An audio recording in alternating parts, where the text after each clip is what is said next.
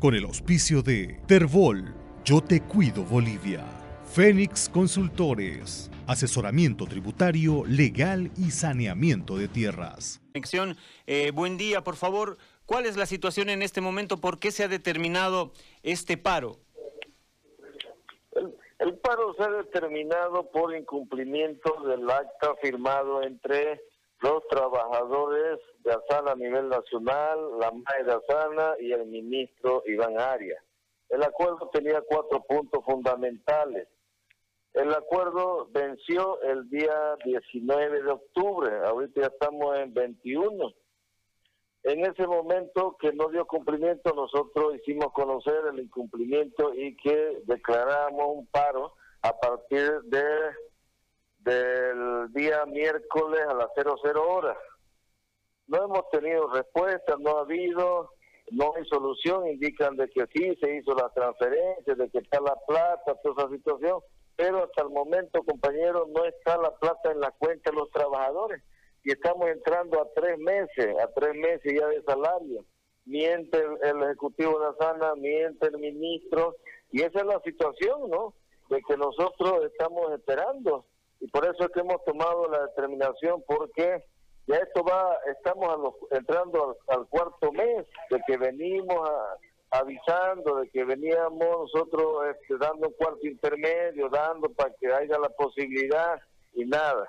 Hasta el momento pues ya los trabajadores ya tomaron la determinación y hoy día se ha iniciado el paro y estamos ya a media jornada del paro. ¿Dónde se está cumpliendo el paro, don Néstor? Está cumpliendo a nivel nacional, se está cumpliendo en Santa Cruz, Cochabamba, Trinidad, La Paz y en todos los aeropuertos. Ahora, eh, y al el gobierno ya se les ha acercado a las autoridades porque, como usted decía, don eh, Iván Arias, el ministro de Obras Públicas, había señalado que ya se ha depositado a las cuentas de, de la administradora, de, los eh, administradores. ¿Les han dicho algo los administradores? Sí, este, el, ministro indicó que había depositado a la cuenta de la, de la administración, y, pero ahorita el, coronel sale y dice que no nos va a pagar mientras que nosotros no suspendemos el, el paro, situación que no corresponde. Nosotros estamos, vamos a mantener la posición hasta que se nos cancele, hasta que los dos salarios estén en la cuenta de los trabajadores situación, si el, coronel indica que ya estaba toda la plata, entonces ya pasó medio día, ¿por qué no se han transferido a la cuenta? Ahí están mintiendo a la opinión pública y están mintiendo a la presidenta. El problema, señor periodista, es de que sí salió un decreto donde nos prestan 36 millones, pero la mala interpretación que ha hecho ha dividido el salario en dos partes.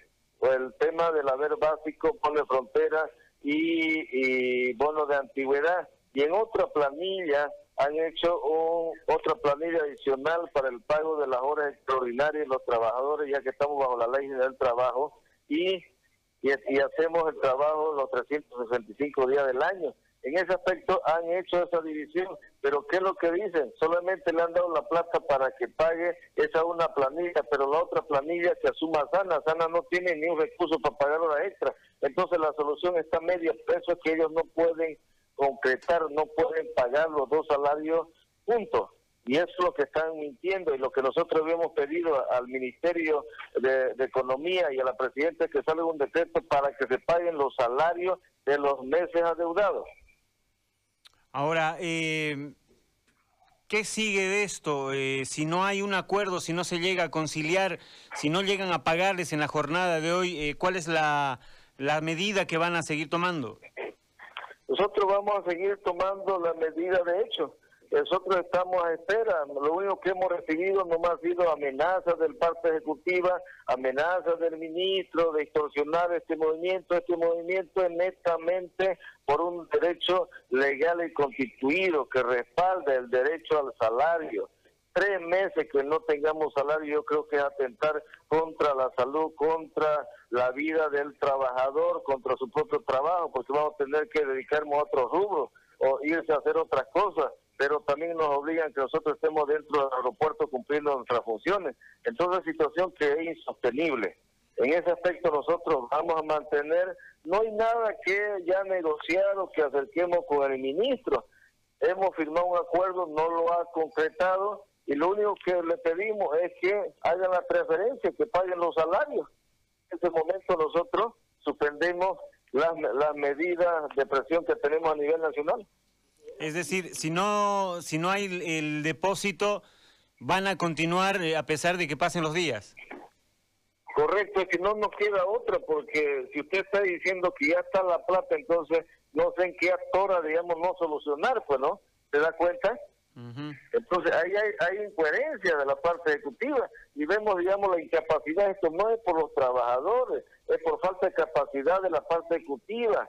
Yo creo que la presidenta debe tomar acciones contra contra gente, contra ciertas autoridades que no dieron, no cumplieron con sus obligaciones.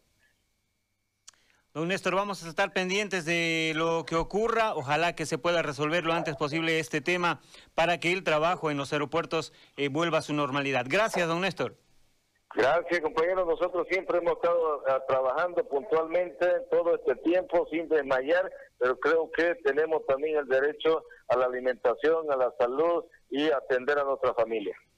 Gracias, don Néstor. Ahí está el secretario ejecutivo de los trabajadores de Asana y esta postura. Con el auspicio de Terbol, Yo Te Cuido Bolivia. Fénix Consultores, asesoramiento tributario, legal y saneamiento de tierras.